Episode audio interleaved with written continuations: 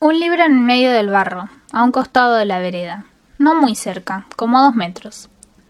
No es como si se le hubiera caído a alguien, es más bien como si alguien lo hubiera arrojado, así, con rabia. Lo sé porque yo arrojé cosas con rabia y fueron a parar lejos, odiadas, sucias. Aunque un anillo de compromiso puede caer más lejos que dos metros. Se me hace tarde y ahí viene el colectivo, lleno, como siempre viene a las siete de la mañana. Lo tomo. Por entre la ventanilla mojada del aliento de tantos, sigo viendo el libro en el barro.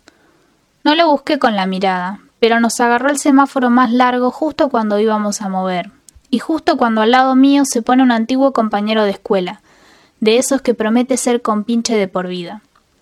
Cuando se mudó de barrio y de escuela, dejamos de vernos. Hace un tiempo volvió al barrio. Se mudó a la casa de la abuela que falleció o algo así, me contaron.